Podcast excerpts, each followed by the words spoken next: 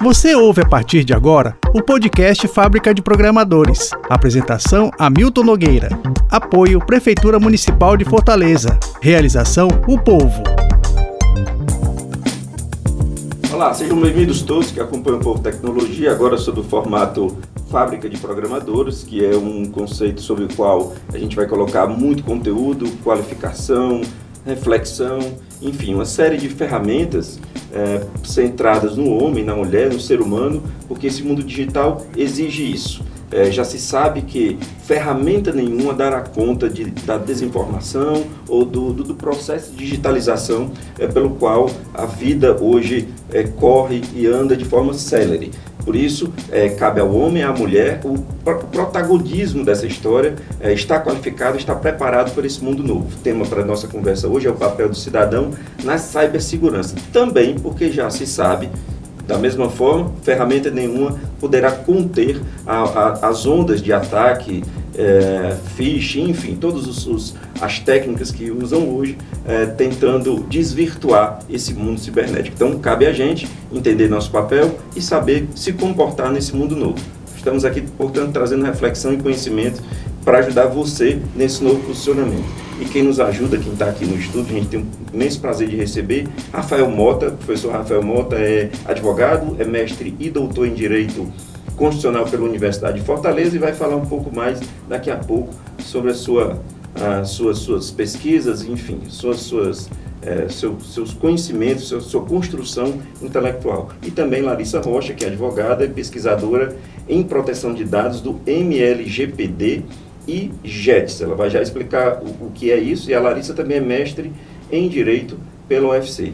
Larissa, Rafael, muito obrigado por estarem aqui conosco, disponibilizar o tempo de, você, tá aqui, de vocês estar aqui conosco, é, conversando e dividindo conhecimento com, com tanta gente.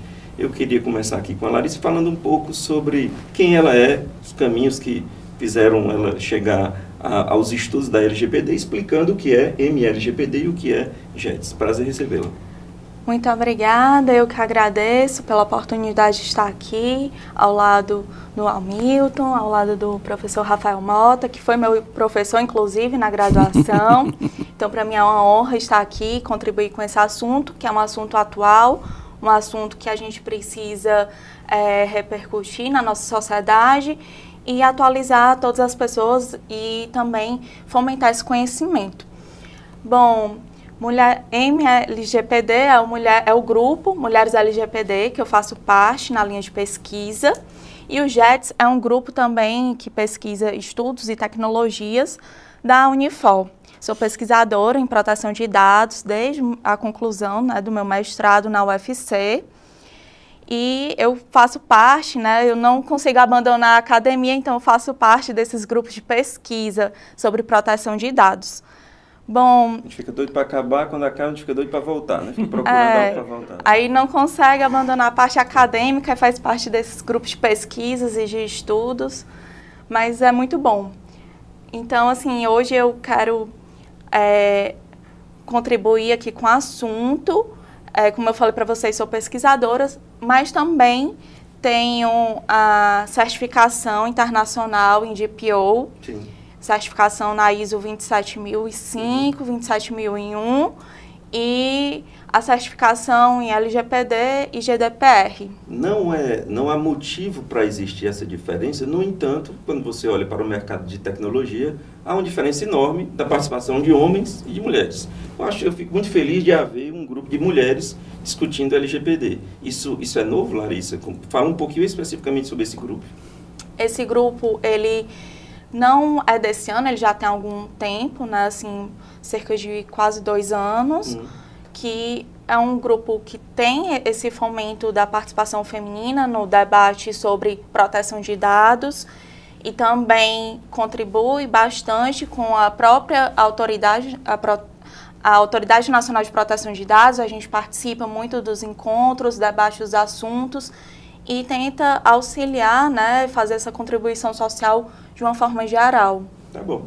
Rafael, muito obrigado por estar aqui conosco. Eu queria que você se apresentasse especificamente, ou, ou um pouco um pouco mais de, de, atenção, a, a questão dos seus estudos com base em guerra, guerra híbrida, Perfeito. como a gente já estudou, é, ou, perdão, como a gente já, já, já conversou na live, numa live do, do Povo Tecnologia, agora, porque isso tem tudo a ver, não apenas pela questão da guerra que está havendo, mas porque é um novo mundo de muitos ataques, naquilo que a gente começava antes de ir ao ar. Infelizmente, já, devia estar, estar no ar, porque foi muito interessante, mas de, de, uma, de, um, de um mundo paralelo, dentro do qual esse cyberespaço tem imensos desafios conceituais, jurídicos, transnacionais, enfim. Prazer receber. É, Para mim é um prazer imenso estar aqui, um, a, a, sempre acatando e recebendo com muita alegria seus convites, dividindo esse diálogo com a Larissa, é, que foi minha aluna, hoje é minha colega professora, e me, me, me dá grandes lições. Nada melhor para um professor do que ser superado pelos seus alunos. Eu sou advogado, sou um dos sócios do escritório Henrique Lavoura Advogados. É, sou professor da Faculdade Aredissai, da Universidade de Fortaleza. E na Universidade de Fortaleza fiz minha especialização, fiz mestrado e fiz doutorado. E também sou pós-doutor em Ciências Militares pela Escola de Comando do Estado-Maior do Exército. É, no meu doutorado, eu, eu fiz o doutorado em Direito Constitucional, mas o, a pesquisa que eu desenvolvi foi sobre a relação do direito constitucional brasileiro com a guerra cibernética. É, e ali eu propunha uma, um rediscutir e um redesenhar da Constituição brasileira para que nós nos preparássemos dentro da matriz constitucional para eventuais conflitos cibernéticos de grande, média e pequena proporção. E tive a oportunidade e alegria de, na minha pesquisa de pós-doutorado na Escola de Comando do Estado-Maior do Exército, na ESM, aprofundar um pouco esses estudos nessa interação direito, tecnologia e guerra. E aí o meu estudo lá foi mais focado para armas com inteligência armas autônomas, aquilo que a gente costuma chamar vulgarmente de robôs assassinos. Já desenvolvidos e, ou em desenvolvimento? Já é desenvolvidos e em desenvolvimento, e aí minha pesquisa foi como é que o direito internacional vai lidar com esse tipo de, de equipamento bélico e eventualmente atribuir responsabilidades no momento em que vai ser aquela máquina, aquele robô é, que vai tomar decisões operacionais. Então a gente vê que a cada dia é, essa interação direito, guerra e tecnologia se torna mais presente no nosso dia a dia. Né? A, nossa, a nossa discussão, enquanto a gente esperava entrar no, no ar, Larissa, era, era no, no quão difícil ficou limitar o cyberespaço, a gente olhando para a supranacionalidade, União Europeia, de certa forma Mercosul, enfim, aquela, aquela coisa de Estados e nação que se junta, mas tem uma legislação ali que minimamente, às vezes, tentando, tentando se sobrepor com respeito à soberania, mas tentando se sobrepor. No entanto, é, não adianta você ter uma, uma, uma supranacionalidade na, na, na, União Europeia se um cidadão dos Estados Unidos, na Nicarágua, no, no próprio Ceará, no, é capaz de fazer um ataque de negação de serviço e, e, e influenciar em algo uh, que está ocorrendo na guerra ou não. Então, é, tem uma série de questões aí para se descobrir, para se, se empoderar, para se decidir e aí, enfim, tentar é, educar um povo absolutamente diverso, com culturas distintas, com, com uma série de, de, de interesses para uma, uma governança global, talvez, enfim. É um desafio planetário e, e o tempo não, não espera por isso. Então, é um desafio que, sinceramente, eu não sei se tem equação que resolva. Não sei se você quer comentar. É, quando a gente fala hoje na, no nosso contexto atual, a gente vive numa sociedade de rede, que tudo está conectado.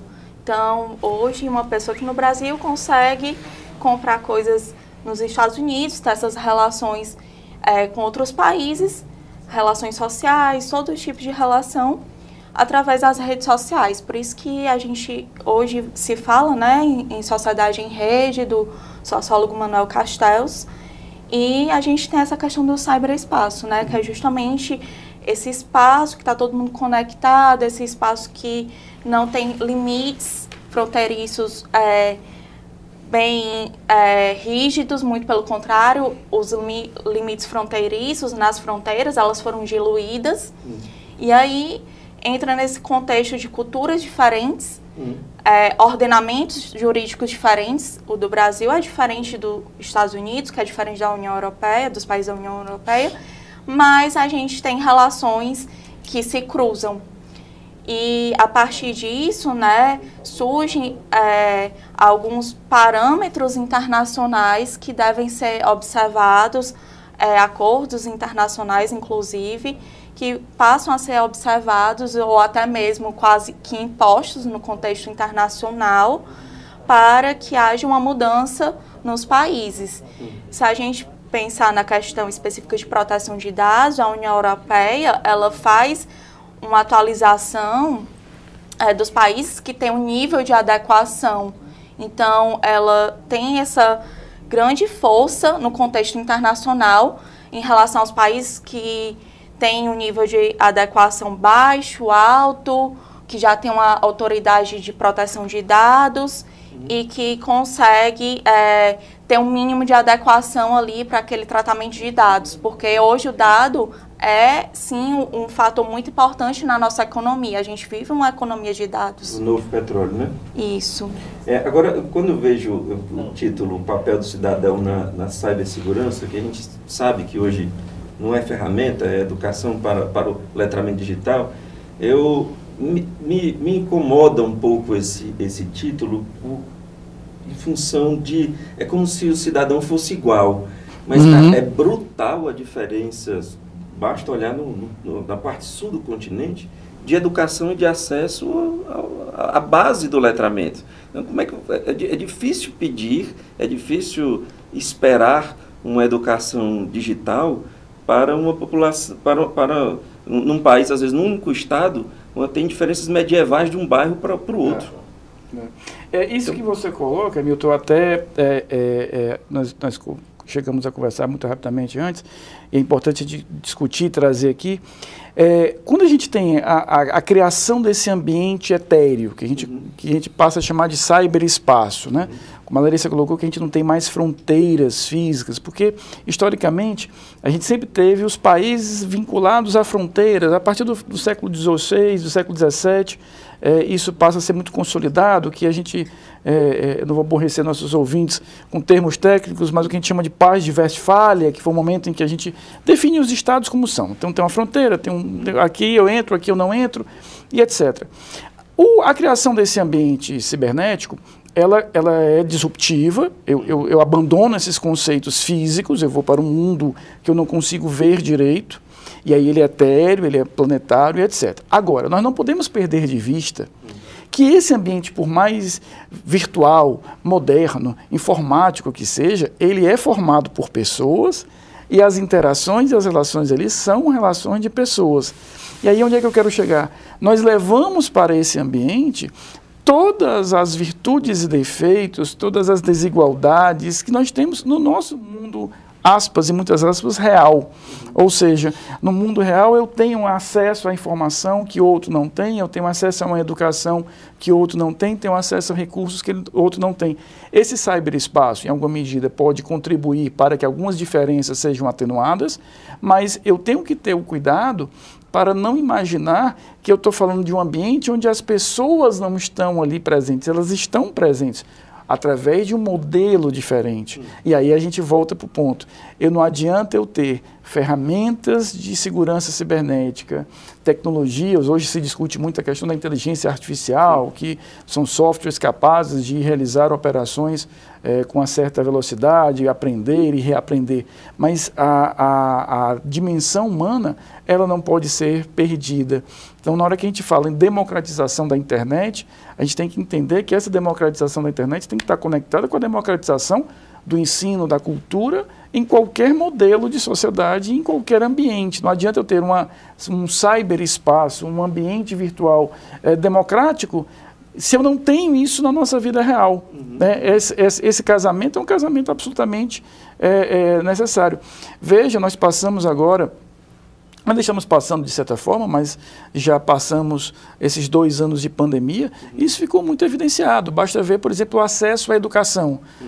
É, é, é, eu acho que nós não precisamos de grandes estudos acadêmicos para a gente perceber, nós podemos avaliar isso na nossa vida cotidiana, a brutal diferença de acesso à educação que nós tivemos no Brasil e no mundo, ou seja, algumas categorias, algumas classes que tinham recurso à internet, a um computador, a uma internet um pouco mais veloz, a um celular, enquanto eu tinha uma imensa parte da população com dificuldade de acesso, né? e sem que existisse uma política pública eficiente de é, diminuir essa distância, trazendo uma educação de melhor qualidade para diminuir isso. Ou seja, não adianta eu diminuir ou democratizar nesse ambiente cibernético, onde a cidadania será plena, eu vou poder interagir com meus representantes. Isso é, isso é super interessante.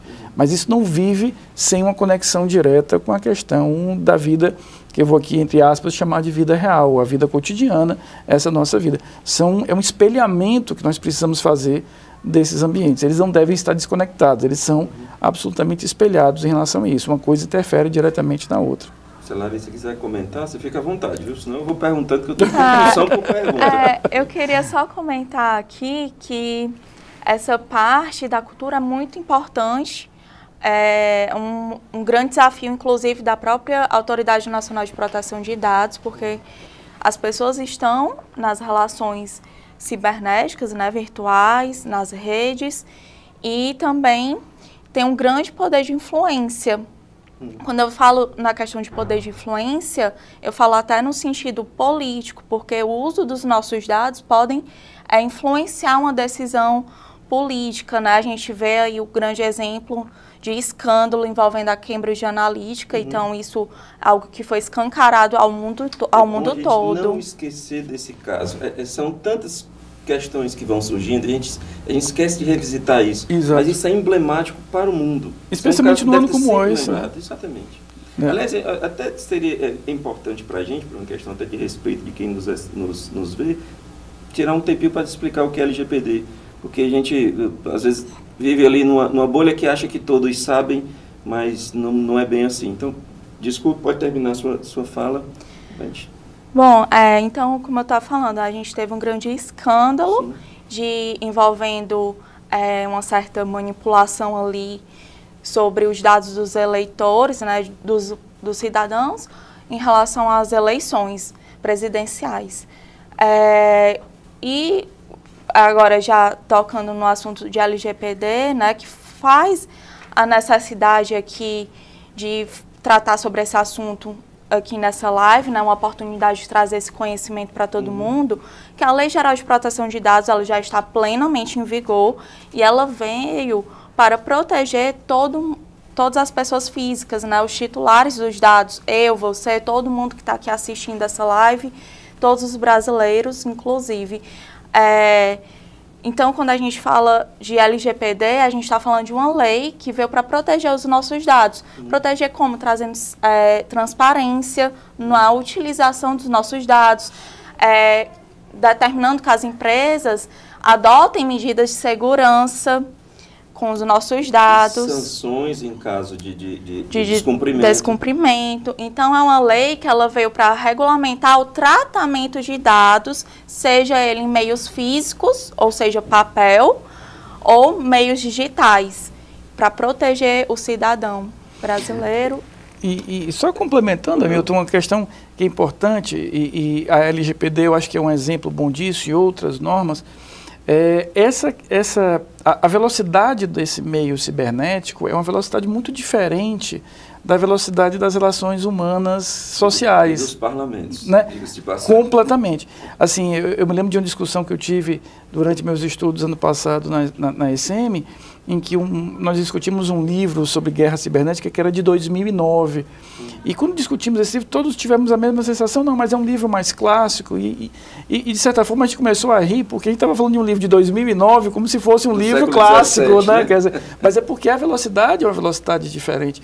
Eu comentava com, com Larissa agora há pouco, quando eu entrei no meu doutorado aqui na Unifor, em 2014 que apresentei esse tema de guerra cibernética, alguns colegas meus falavam como se fosse uma questão se eu estivesse tratando da invasão marciana, de algo que não, não ocorreria, que é uma realidade.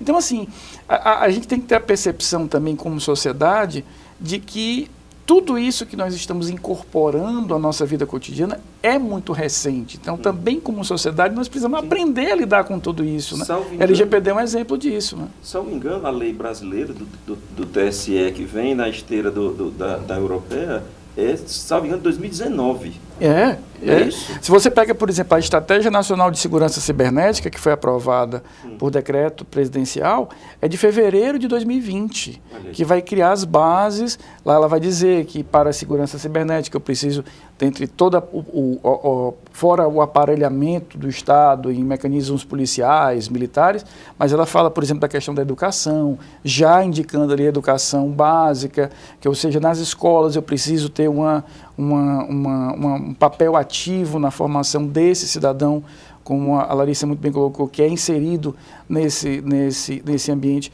e que tem os dados cada dia mais expostos e o processo de, de, de pandemia que nos obrigou é, é, a ter distanciamento social, dentre outras medidas, acelerou ainda mais, quer dizer, nós já vimos um processo acelerado de virtualização das relações pessoais, das relações comerciais, e esse processo de pandemia ainda mais, aí porque leis como a, a Lei Geral de Proteção de Dados e outras tantas são muito importantes para que a gente comece a construir ali um arcabouço, uma estrutura, um norte para a sociedade para regulamentar essas relações. Nós estamos, na verdade, aprendendo também Isso. a lidar com esse tipo de, de relação. E, e a dinâmica exige que, esse, que, essa, que essa aprendizagem seja constante, porque muda a todo instante. Né? Eu queria saber de vocês sobre a maturidade dessas leis brasileiras, LGPD, as leis de, de, de, de, proteção cibernética, principalmente as do TSE. Queria ouvir algum comentário de vocês a esse respeito. É, a gente na, na, na, verdade, o mundo como um todo, é, é, é, e é muito interessante, eu queria só voltar um pouquinho. É, se a gente analisa a história mundial, é, os países se desenvolveram em momentos diferentes com relações diferentes. Uhum. Né? Se você analisar, um, o mundo é, é, muito desigual. Só que em relação à cibernética, como ela é um fenômeno relativamente recente, houve uma certa concentração de novidades. Então, a gente tem países é, que são diferentes nas suas histórias, na sua formação política, mas que estão vivendo problemas muito, muito próximos, porque é uma realidade relativamente recente.